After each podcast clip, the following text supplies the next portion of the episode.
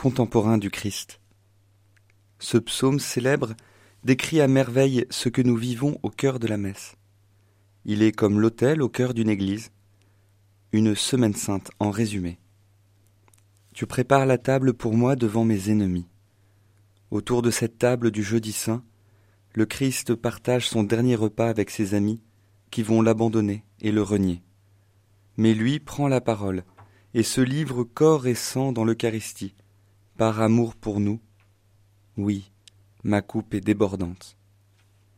Si je traverse les ravins de la mort, ton bâton me guide et me rassure.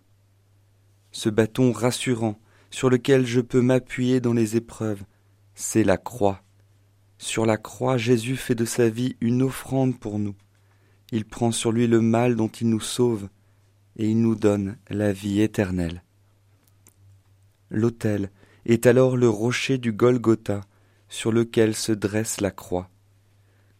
Je ne crains aucun mal, car tu es avec moi. Nous sommes auprès du Christ, et nous participons à son sacrifice en offrant notre vie au Père.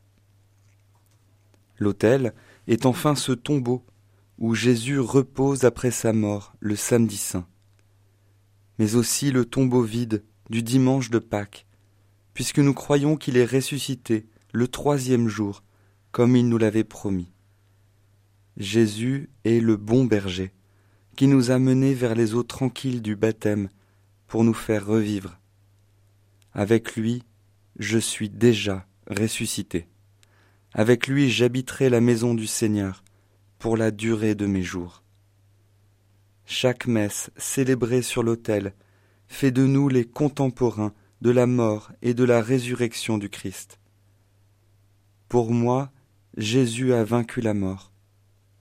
Maintenant, grâce et bonheur m'accompagnent tous les jours de ma vie.